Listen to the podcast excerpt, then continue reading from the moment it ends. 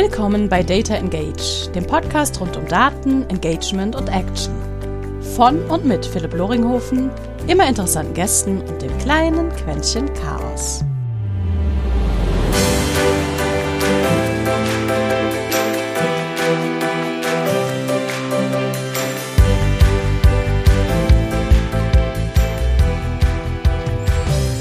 Und herzlich willkommen zur nächsten Folge Data Engage. Heute habe ich gar nicht einen Gast oder eine Gästin, ich weiß gar nicht, wie der feminine Ausdruck von, von Gast wäre, ähm, sondern zwei. Zwei Jungs. Zwei Jungs mit einem eigenen Podcast, zwei Jungs, die auch selbstständig sind und zwei Jungs, die sogar auch noch im gleichen Feld selbstständig sind und darüber äh, einen hochgradig interessanten Podcast machen, ähm, den ich sehr gerne höre. Und wir haben uns kennengelernt durch ein gemeinsames Gespräch mit auch in diesem Fall auch wieder den Jungs ähm, von Reporting Impulse, wo wir damals ein bisschen auch über Kultur zu Datennutzung, nee, Learning, Learning ging es, glaube ich, drum. Aber Methoden, Methoden. Genau, Methoden. Ja. Genug gequatscht von meiner Seite. Robin, Axel, vielen, vielen herzlichen Dank schon mal vorneweg für die Zeit. Ihr als Hosts des Podcasts Abteilungsleiter der Liebe. Freut mich natürlich dann doppelt. Ja? Ein bisschen Liebe tut uns allen gut, besonders in dieser noch immer verwirrten Zeit, dank einer noch immer etablierten Pandemie. Und dementsprechend, wer seid ihr und was tut ihr? Und ihr dürft jetzt entscheiden, wer zuerst spricht, weil das wird spannend. So wie bei einer, bei einer Ehe oder bei einer Hochzeitstorte. Wer hat die Hand oben? Wer spricht zuerst? Äh, immer der, der, der letztes Mal sich nicht vorgestellt hat, wenn man irgendwo zu Gast war. Deswegen, ich darf diesmal anfangen. Letztes Mal darf, durfte Robin, diesmal darf ich und nächstes Mal darf wieder Robin. Wenn ich, ah, okay, wenn ich, ey, ihr habt das, ja, das ist so, Genau, das nennt sich ähm, Fairness. Reißverschlussverfahren. Reißverschlussverfahren, genau, so nennen wir es. ganz, ganz bekannte agile Technik, das sogenannte Reißverschlussverfahren. äh, ja, ähm, ich würde sagen, ich stelle erstmal ganz grob vor, was wir so machen und dann kann Robin noch ergänzen, was er möchte. Erstmal, also wir beide sind selbstständige Agile Coaches, agile Coaches, manchmal auch als Scrum Master bekannt für die Leute, die sich in dem Umfeld äh, rumtreiben. Und wir machen den Podcast Abteilungsleiter der Liebe jetzt seit ein bisschen mehr als einem Jahr. Alle zwei Wochen schnacken wir über Leadership, New Work, Agilität. Es geht so ein bisschen eigentlich um, um Führung, moderne Führung im Großen und Ganzen. Und da hat das hat natürlich ganz viel mit diesen Themen zu tun, die ich gerade angerissen habe oder, oder erwähnt habe. Und genau, wir sind beide große Hip-Hop-Fans, deswegen haben wir dieses Zitat von KIZ als Podcast-Titel gewählt und äh, man hörte auch, wenn man bei uns zuhört, öfter mal die ein oder andere Referenz bei uns raus. Und genau, wer Bock hat auf einen nicht allzu steifen Business-Podcast, der ist bei uns genau an der richtigen Adresse. Oder?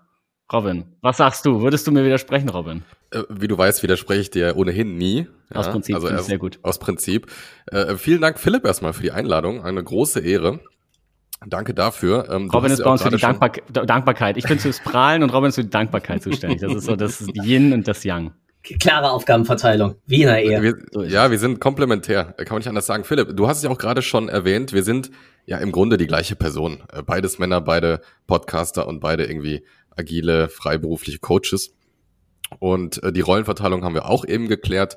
Genau. Ähm, ich würde vielleicht das Ganze nochmal so ein bisschen breiter machen. Es geht im Grunde um um die Höhen und Tiefen des Büros. So, ne? Also was passiert mhm. im Büro, was die allermeisten irgendwie schon mal gehört haben oder nicht. Und wir versuchen das so ein bisschen von einer systemischen Brille zu beleuchten. So zumindest der Anspruch. Ob es uns gelingt oder nicht, kannst du uns ja vielleicht sagen, Philipp. Es funktioniert auf alle Fälle. Also nach meinen paar Jährchen äh, Company mal mit aufbauen und skalieren und international führen, spricht ihr schon die, in meinen Augen auf alle Fälle, und das ist jetzt mal Startup und Agenturverzogenheit, Großkonzern kenne ich nicht. Also da hattet ihr mit, mit eurer, euren Halten bei, bei Trusted Shops und bei allen folgenden Sachen sicherlich mehr Großkonzernerfahrung als ich. Deswegen kann ich da nur aus meiner, ihr sprecht echt immer coole Themen an und besonders die Referenzen gefallen mir auch ja. unbedingt der äh, ja, geschafft, Axel, lass es gehört. Hörer bin. ähm, aber die deutsche Szene gefällt mir da eindeutig lieber und die zitiert ihr ja auch. Künstler, die ich kenne. Ja, also es ist noch keiner untergekommen, den ich noch nicht kannte. Zum Glück. Das ist schon. Das Alle eure Personen habe ich aber noch nicht gehört. Muss noch äh, ein bisschen was von aus der Historie nachhören. Vielleicht passiert dann da das Unausweichliche. Aber ihr hattet letzte Episode und das ist die vom 20. September. Das heißt, wie wir ja wissen, in drei Tagen muss schon die nächste Episode rauskommen. Das heißt, Leute, die jetzt ein bisschen zahlenaffin sind, wissen, wann wir das Ganze aufnehmen.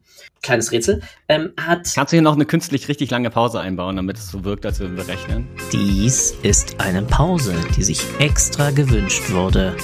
Ihr habt ein bisschen Zeit zum Nachdenken und zum Rechnen. Ah, ihr schafft es. Ihr habt das sofort geschafft. Ich glaube an euch. Ganz, ganz stark gab es ein richtig starkes, in meinen Augen wichtiges Zitat, weil es deckt sich ja sehr mit meinem persönlichen Lieblingsthema, nämlich Daten und Datennutzung und eine Art und Weise von Kulturwandel hin zu testen. Und zwar Axel sagte äh, so in der Mitte des Podcastes, dass eigentlich das Ziel sein sollte, Teams dazu zu erziehen, selbstständig betriebswirtschaftliche Entscheidungen auf Basis und mithilfe von Daten zu treffen.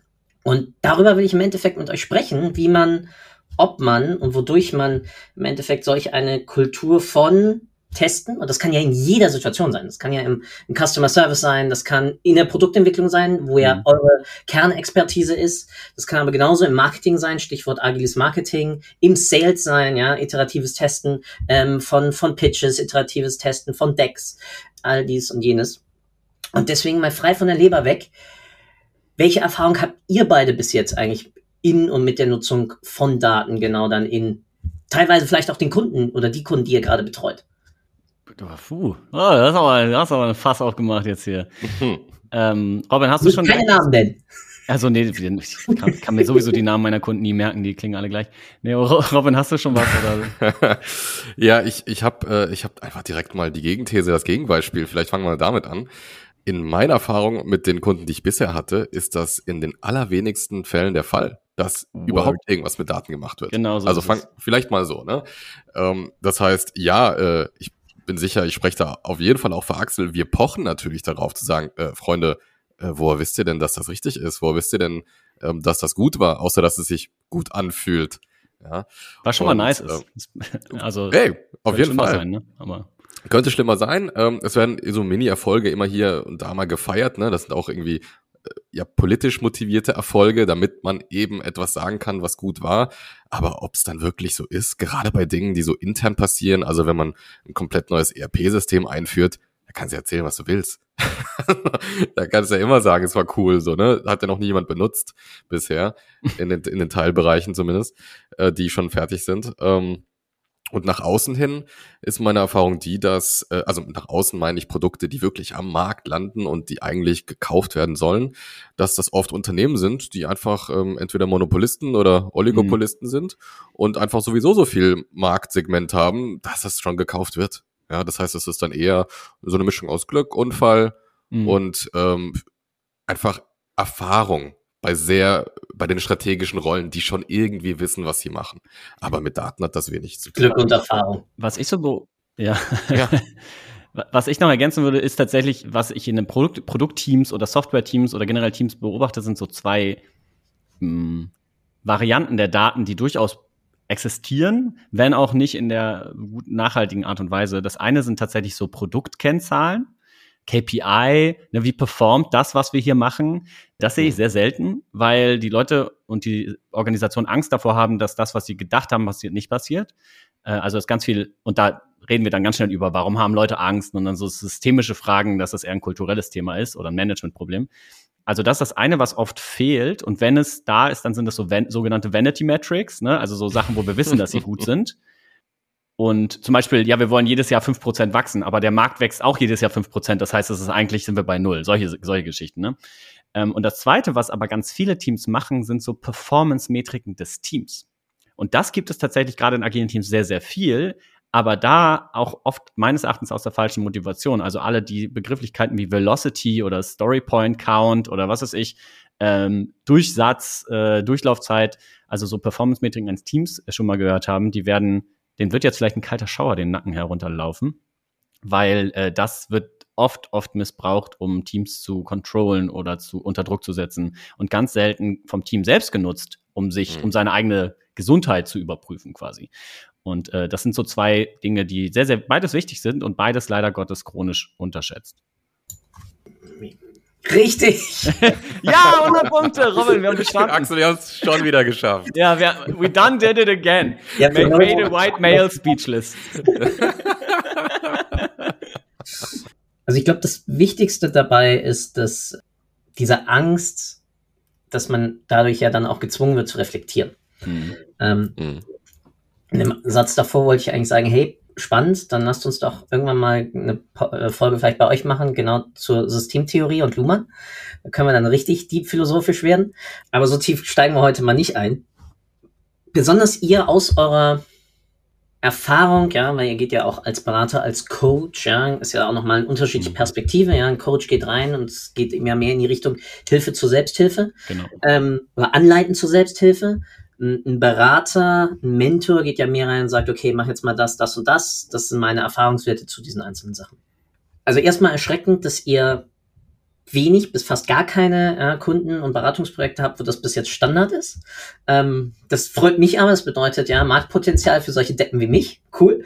Äh, aber auf der anderen Seite natürlich auch erschreckend, dass wir damit noch immer nicht den Faktor Kundenzentrierung wirklich da haben, wo ihr hin wollt. Und ich glaube, das ist so ein Hauptpunkt, wo ich mal nachhaken möchte, warum erreichen wir es nicht, Kundenzentrierung eigentlich hinzukriegen. Und das kann ich genauso sagen, auch in der Kommunikation kriegen wir es nicht hin. Ja? Wo ist da eigentlich eurer Meinung nach der gordische Knoten, den wir mal irgendwie durchtrennen müssten? Ja, dass wir das, was wir andauernd ja predigen, Kundenzentrierung, Kundenzentrierung. Und es kann ja nicht nur sein, äh, wie Robin sagte, das sind halt Monopolisten oder äh, mhm. Oligopole und sonst was, sondern das hast du ja auch teilweise bei Startups ähm, oder bei neuen Produktentwicklungen. Axel, du wolltest was sagen. Ich habe dich gerade unterbrochen. Sozusagen. Ja, nee, alles gut. Ich wollte nur ergänzen, also Robin und ich werden ja gerade von Unternehmen geholt, wo es eben natürlich nicht so läuft, sonst würden die uns nicht reinholen. Ne? Deswegen ist natürlich jetzt nicht repräsentativ für die deutsche Wirtschaft. Es gibt bestimmt viele, viele gute Firmen, die datengetrieben arbeiten oder Data-Informed Decision Making betreiben, um noch ein schönes, äh, einen schönen Anglizismus hier hm. runterfallen zu lassen. Ähm, aber wie, die holen natürlich keine Agile-Coaches von außen rein. Also deswegen wollte nur da nochmal drauf hinweisen. Ja, Aber äh, ich, ich habe schon an Robins blitzern, blitzernden Augen gesehen, dass der eine gute Idee hat, was, woran es hapert bei Kundenkontakt, Kundenzentriertheit. Äh, ich habe eine Idee, aber noch ein, einen Satz zu dem, was du eben gesagt hast. Ich würde gesagt sagen, dass die Unternehmen, wo wir sind, vielleicht auch in anderen Bereichen des Unternehmens schon sehr gut datenzentriert Ui, arbeiten, aber jo. eben nicht in dem, wo wir sind. Stimmt natürlich, ja. Das kann natürlich auch noch sein. Ne? Mhm. Ähm, zu, zu deiner Frage, Philipp. Ich hatte, äh, ich hatte diese Woche einen Zwei-Tages-Workshop, den ich mit äh, einem, einem Team geleitet habe und wir haben eine Stakeholder-Matrix gemacht. Ne, für alle, die das nicht kennen, das ist einfach eine, eine Sammlung von, wer ist eigentlich alles interessiert an uns, am Erfolg unseres Teams. Ne, und dann kartiert man das und hat da verschiedene Gruppen. Und äh, das ist äh, nach Einfluss und Macht äh, sortiert. Und ich habe die machen lassen. Und am Einfluss Ende kam. Und Interesse, und hab, meinst du? Äh, was habe ich gesagt? Einfluss und Macht. Äh, das, Dankeschön, genau. Einfluss und Macht ist das gleiche. Also Einfluss und Interesse sind die beiden Variablen. Dankeschön. Und, ähm, und ich habe gesagt, vergesst aber natürlich den Kunden nicht. Ne? Okay. Und dann haben die den platziert. Und wo haben die den platziert? Bei unten, wenig unten Interesse und genau und relativ wenig Macht. Ich dachte, also Stark. das müsst ihr mir jetzt erklären. das müsst ihr jetzt. Geil. Hey, aber das ist die Erklärung. Das ist echt die Erklärung wahrscheinlich. Ja. ja. Genau. Und wir, wir haben relativ lange darüber geredet und die meinten, naja, am Ende, ähm, die kaufen ja, was wir produzieren, so, ne? Die haben ja da irgendwie keine Handhabe, was wir da jetzt bauen. Und Interesse, ja, da haben sie überlegt, ja, stimmt, ein bisschen mehr Interesse haben sie. Also da war überhaupt gar keine Geisteshaltung im Sinne von, das ist wichtig, was die von uns denken. So, ne? Das war mhm. völlig außen vor gelassen. Und das ist repräsentativ. Ich habe den Workshop schon öfter gemacht und äh, die Kunden schneiden selten gut ab auf dieser Matrix. Und ähm, ich, äh, ich, also ein Grund ist, dass das äh, oft ähm, Industrieunternehmen sind, die die Reseller haben, also die verkaufen nicht direkt an Kunden, sondern an Kanäle, die dann wiederum verkaufen. Das heißt, da sind so andere Gesellschaften, die dann wichtiger sind und die machen dann Sales und Marketing so, ne? Das könnte ein Grund sein, dass wenn man gar nicht den direkten Kanal zum Markt hat, dass es einem egal ist. Und es hat ja bisher auch geklappt. Ja. Das stimmt natürlich. Erst in dem Moment, wo du wirklich mit äh, deinen Abnehmern oder deinen Nutzern kollidierst, merkst du ja auch wirklich, dass solch ein Frust der sich ja dann in Churn, ja, also in Kundenabwanderung genau. auswirkt ähm, oder in sinkenden Abverkaufszahlen. Aber es ist ganz spannend, dass die dann nicht die sinkenden Abverkaufszahlen, ähm, wo man dann natürlich wiederum dabei landet, ist ein äh, schlechtes Produkt kann durch gutes Marketing verkauft werden. Na klar. Ähm, ein gutes. Produkt, aber durch schlechtes Marketing nicht wirklich, weil dann hast du keine Reichweite. Das ist, das ist spannend. Da habe ich natürlich aus, aus Kommunikations- und Marketing-Sicht halt, ne, da wird Kunde ein bisschen höher gehalten, weil wenn ich den nicht wenigstens irgendwie adressiere und sei es nur mit, hey, du kriegst 15% Rabatt ähm, und ich empfehle dir noch dreimal, dass du bitte noch äh, vier neue Waschmaschinen kaufst, kann er ja gar nicht vorwegrennen, außer er haut sich den Adblocker drauf und sonst was. Mhm. Im Kern sprichst du aber genau, ich glaube, das Wichtigste an, und zwar das Unverständnis, was Frust auf Seiten des Kunden eigentlich bedeutet. Und im Marketing merken wir es natürlich über so dumme Kommentare dann irgendwie drunter oder sonst was. Ja? Und in Online, also SaaS-Produkten zum Beispiel, merke ich es, wenn ich vielleicht irgendwelche Kundenabwanderungen habe oder ich, ich deploy ein neues Feature und merke, dass es nicht unbedingt genutzt wird. Jetzt ist natürlich das, was ich gerade sage, merke nicht, dass es nicht genutzt wird, impliziert natürlich schon, dass gemessen wird, ob es mhm. überhaupt genutzt wird. Und das ist ganz spannend, da bin ich vollkommen bei euch. Product Analytics ist so ein unerschlossenes Feld, besonders in, in deutschsprachigen Startups. Mhm. Ähm, das ist krass. Und das erklärt natürlich dann auch wieder den fehlenden Kundenfokus. Jetzt mal ganz von eurer KMU-Erfahrung.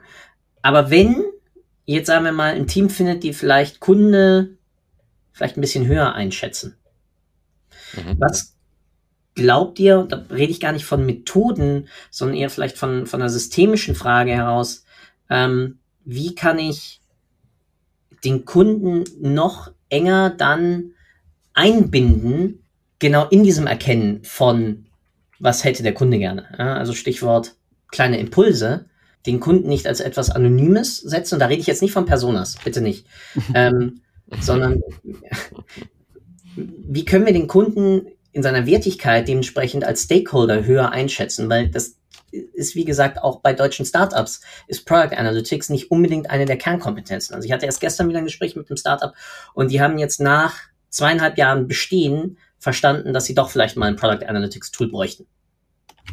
Und die sind gut gefundet und so. Hm. Mhm. Also ich glaube, es sind drei, drei Sachen fallen mir da ein. Ähm, das erste ist erstmal natürlich die Nähe eines Umsetzers zum zu dem, wo der Impact ist. Also zum, vom Entwickler zum Kunden oder zur Kundin. Mhm.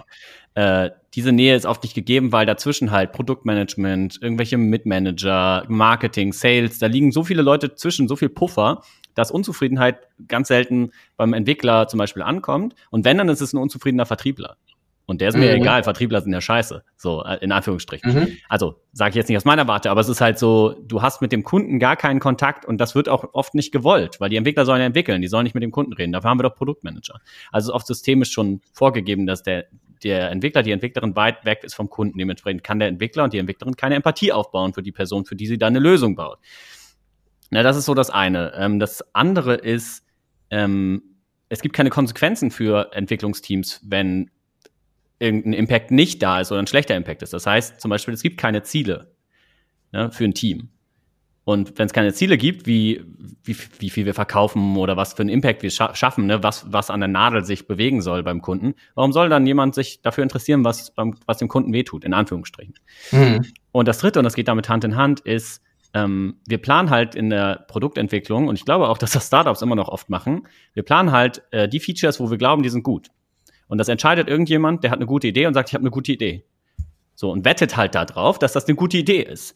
Und ähm, je länger du da rein investierst, dann kommen halt so Biases und, und äh, Sunk Cost Fallacy und sowas. Und je länger, mehr du da rein investierst, desto mehr muss das eine gute Idee sein, weil sonst bist du ja ein Versager. Und ähm, dann biegst du das alles irgendwie so hin, dass es passt, inklusive das Team, das das gebaut hat, weil es ja auch invested ist, durch Zeit und Prestige.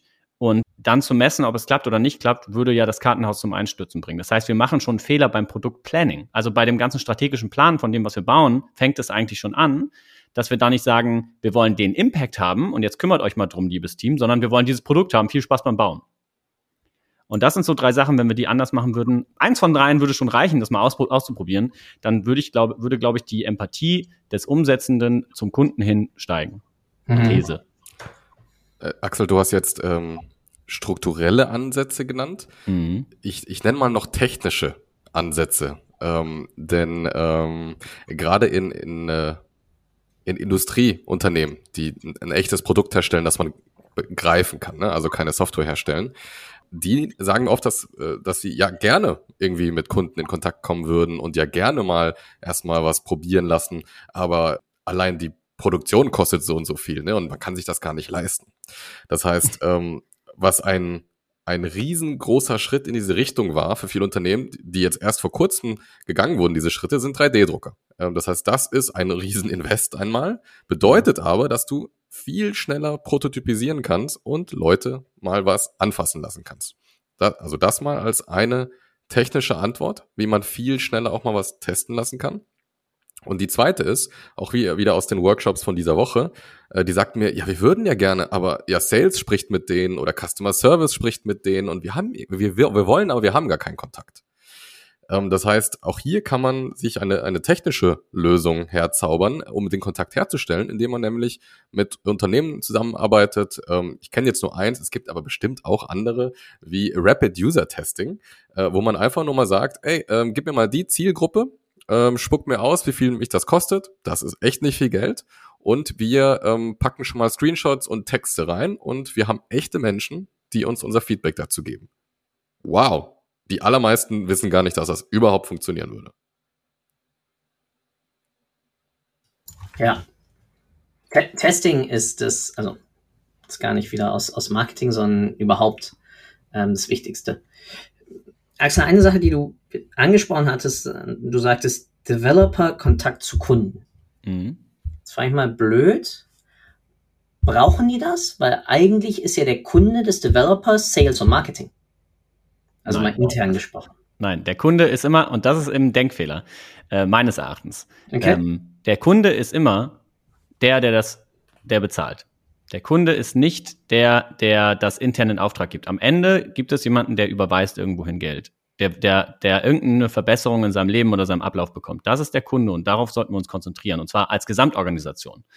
Wenn ich das intern, wenn ich intern einen Kunden äh, Kontakt, also ein Kundennetzwerk aufbaue, und es gibt bestimmt Fälle, wo das anders ist, die ich nicht kenne, ne? ich will gar nicht so krass pauschalisieren, ähm, erzeuge ich A, Komplexität und B, ähm, verliere ich den Endkunden aus den Augen und konzentriere mich auf das, was der Vertriebler will. Aber der Vertriebler will ja vielleicht auch gar nicht, dass es dem Endkunden besser geht, sondern der Vertriebler will Provision. Und nachher baue ich das, was dem Vertriebler Provision gibt, aber nicht, was dem Endkunden seinen Impact gibt. Und deswegen finde ich das eine gefährliche Denk, also gefährlich ist ein bisschen überspitzt, aber eine gefährliche Denkweise, wenn man so von internen Kunden spricht. Ne? Deswegen ähm, Stakeholder ja, Kunde, es gibt einen, es gibt den einen Endkunden. Und das, den sollte, selbst die äh, Reinigungskraft sollte, ganz blöd gesagt, äh, diese eine, diesen einen Endkunden haben, in Anführungsstrichen.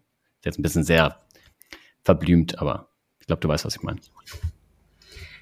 Finde ich einen spannenden äh, und jetzt so reflektiert zu dem, was ich gerade sagte, sehr richtigen Einwurf. Danke. Mhm. Zurückzukommen auf das Thema Testing, äh, besonders von, von Robin gerade wie kriege ich eine Testkultur im Unternehmen eigentlich dann etabliert? Also, dass ich sage, okay, eigentlich testen wir alles, weil wir agieren ja in nächstes fancy Buzzword VUCA-Ökosystem.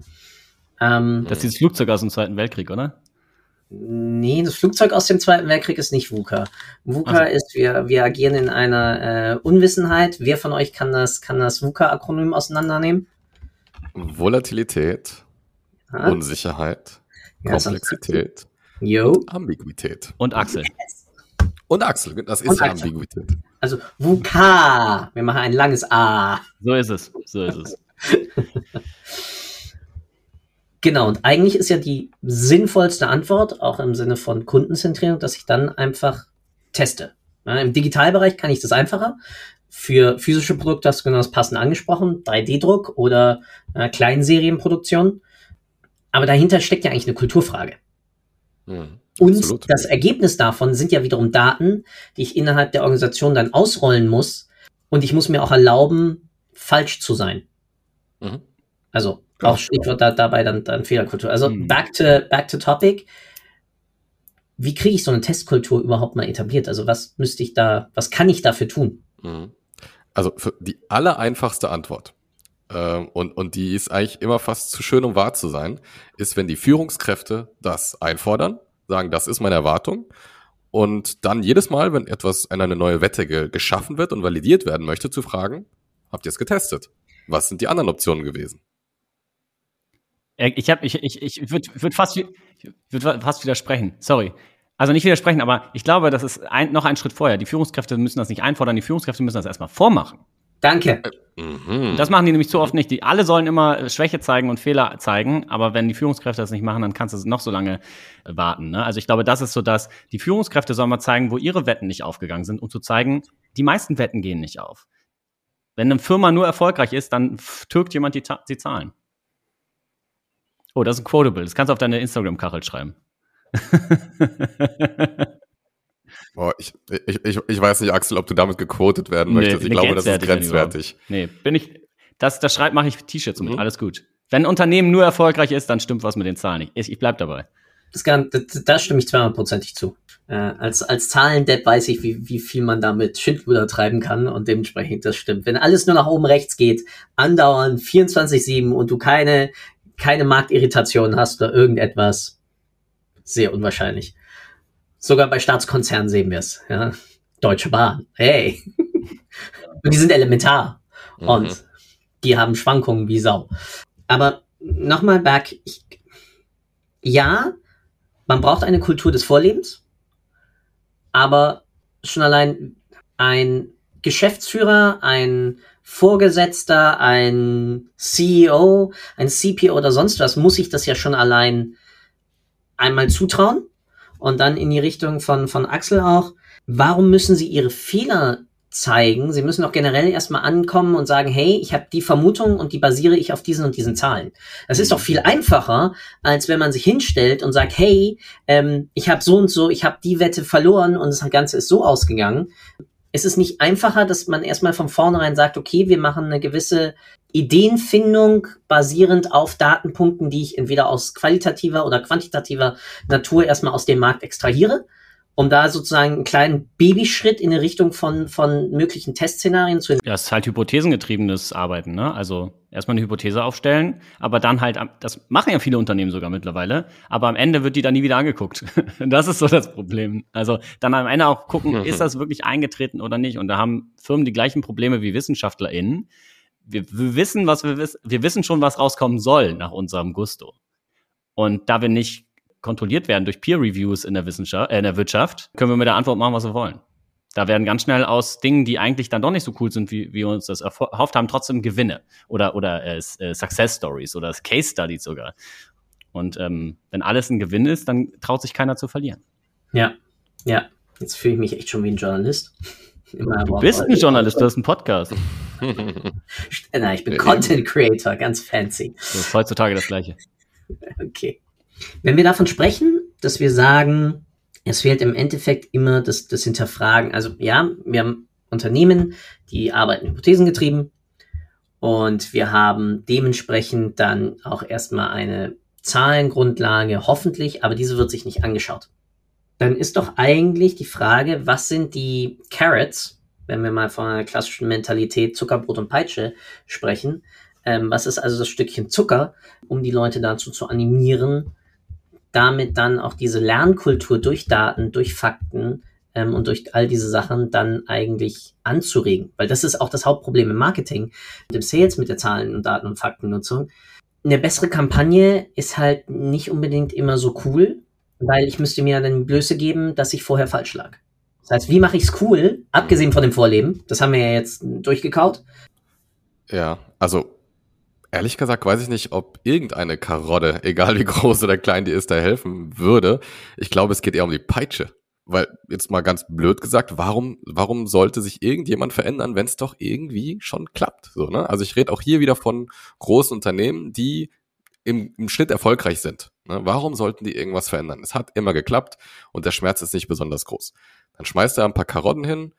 Ja, das ist so viel Machtabgabe und so viel Dezentralisierung von Einfluss und so. Nee, komm, lass mal stecken. Mein Ego ist mir jetzt erstmal wichtiger. Ähm, deshalb glaube ich, ist die Frage nach der Peitsche viel wichtiger. Was ist die Peitsche, die da was verändern würde? Und ich glaube, das ist, das sind all die kleinen Startups, die äh, anfangen mhm. Oder Unternehmen äh, aus Übersee, die anfangen, Marktsegmente wegzuknabbern. Mhm. Und die Frage ist nur, wie schnell blickt man das? dass das gerade passiert. Gewiefte Change Manager würden das sagen, wir erschaffen einen Sense of Urgency. Ja, also aus der Complacency heraus über einen See der Anglizismen hin zu einer Sense of Urgency. Ja. äh, also wir wollen Dringlichkeit erzeugen. Ne? Und ich hasse es, Jeff Bezos zu zitieren, weil ich hasse den Typen, aber der aber ich mach's trotzdem, trotzdem, weil die Leute draußen wollen's. Die wollen, die wollen den Bezos. Den absoluten Über-Bezos. die, die, die wollen die Küsschen der, der sagte so, egal, oder hat vor ein paar Jahren gesagt, ähm, egal wie erfolgreich wir sind oder gerade wenn wir hyper erfolgreich sind, sage ich den Leuten jedes Jahr aufs Neue, es kann jedes, jederzeit vorbei sein. Ja, also egal wie erfolgreich wir ja. sind, wir müssen uns jedes Jahr wieder auf den Boden der Tatsachen runterholen. Also das ist so, das, das ist, glaube ich, wichtig. Also Peitsche ist ein bisschen ein schwieriges Wort da, ne? weil wir reden, wir reden nicht über Bestrafung, sondern wir reden über ein bisschen äh, so, eine, so ein Vakuum erzeugen, wo die Leute sich überhaupt hinbewegen wollen oder fühlen, sich hinbewegen zu müssen. Also es mhm. geht eher darum, das System so zu verändern, dass die Leute mehr Motivation haben, als die Leute jetzt dahin zu prügeln. Also da müssen wir, glaube ich, ein bisschen vorsichtig mit der Sprache mhm. sein. Und deswegen bin ich voll, voll bei Robin. Ich glaube, Zucker, also Zuckerbrot, du kannst natürlich mit Provision arbeiten oder mit Stock Options oder so. Und ich glaube, das funktioniert auch in manchen Fällen, dass du sagst, hey, du wirst am Unternehmensgewinn beteiligt. Und das ist in den meisten Fällen nicht so. In, in, Deutschland schon gar nicht. In Amerika und in Startups ist das ja viel, viel weiter verbreitet, dass du halt Stock Options hast. Da kann ich mir vorstellen, ich weiß nicht, wie das untersucht ist, ob das irgendwas ausmacht. Aber ansonsten hast du ja nicht viel Handhabe. Die Leute haben ja alles. Ne? Also die sind ja. ja aus einem guten Grund bequem, weil die alles haben. Was wird sie denen noch geben? Jeff Bezos zitieren. It's always day zero. Einmal zusammenfassend. Hm, mit eurem Hintergrund aus Agile, aus Coaching, aus Mentoring, ist ja erstmal die, die erste Erkenntnis, die wir gemeinsam mal haben, oder die Epiphany. Datennutzung ist insofern unsexy, weil mehr oder minder die Rendite davon ja gar nicht erstmal für die, für die Einzelperson hm. gegeben ist. Was wäre, wenn ihr nur eine Sache machen dürftet, um dementsprechend ein Team zu enablen, Daten zu nutzen und dementsprechend kundenzentriert zu werden? Was wäre die eine Maßnahme, die ihr machen würdet? Also nicht als Coach, richtig? Denn als nicht Coach, als Coach. unterstützen ja, wir nur zur Selbsthilfe, genau. Als, als, Chef, als, als Berater, Berater, als, als ich darf, ja. als Jeff. genau, als Jeff. Ja, als, als Jeff eines Teams würde ich einen Workshop machen und darüber sprechen, was Agilität bedeutet. Ne? Und dann irgendwann darauf kommen, dass es auch bedeutet, schnell zu lernen und kontinuierlich Wert zu schaffen und dann darüber nachzudenken, wie wollen wir das erreichen? Das ist nicht optional, das ist meine Erwartung. Und welche Lösung auch immer dabei rauskommt, das ist ja. mir echt egal. Ich würde einen kompletten Strukturchange äh, äh, sagen. Also alles, was im Unternehmen passiert, jede Wette, sprich jedes Feature, jeder Bug, jedes Produkt muss irgendwo stehen haben, warum, was glauben wir, was passiert, wenn wir das machen. Das muss irgendwo stehen. Und wenn das nicht irgendwo steht, dann wird das nicht gemacht, egal wer das, wer dieses, wer der Hippo ist und wer das, wer das haben will. Und so gewöhnst du eine ganze Organisation daran, Entscheidungen nur auf, darauf hin zu treffen, dass du glaubst, dass das wirklich eintritt und die Sachen wegzuschmeißen, wenn das nicht eingetreten ist. Und ich glaube tatsächlich dann, dass Habit Building deutlich, deutlich stärker ist als jede Zuckerbrot und Peitsche. Und dass, mhm. wenn die Leute sich irgendwann daran gewöhnt haben, sich Daten anzugucken, dann machen sie es unterbewusst sozusagen. Und deswegen, das wäre das. Das ist, das ist eigentlich, es ist ein Feld im Businessplan oder eine Zeile im Businessplan. Die, wenn die nicht drin steht, schmeiße ich es weg. Und das, äh, aber richtig konsequent. Und das ist das, was die meisten Firmen nicht machen. Wenn ich das äh, machen könnte, dann glaube ich, würde ich es machen. Cool. Jungs, Zeit ist voll. Vielen, vielen Dank. Wie schon äh, in unserem Vorgespräch gehören euch die letzten Zeilen und äh, macht damit, was ihr möchtet. Wie gesagt, ihr dürft mir nur nicht danken. Ich danke euch und wünsche euch einen wunderschönen Tag noch. Ciao, ciao. The stage is yours. Diesmal darfst du anfangen, Robin. Diesmal darf ich anfangen.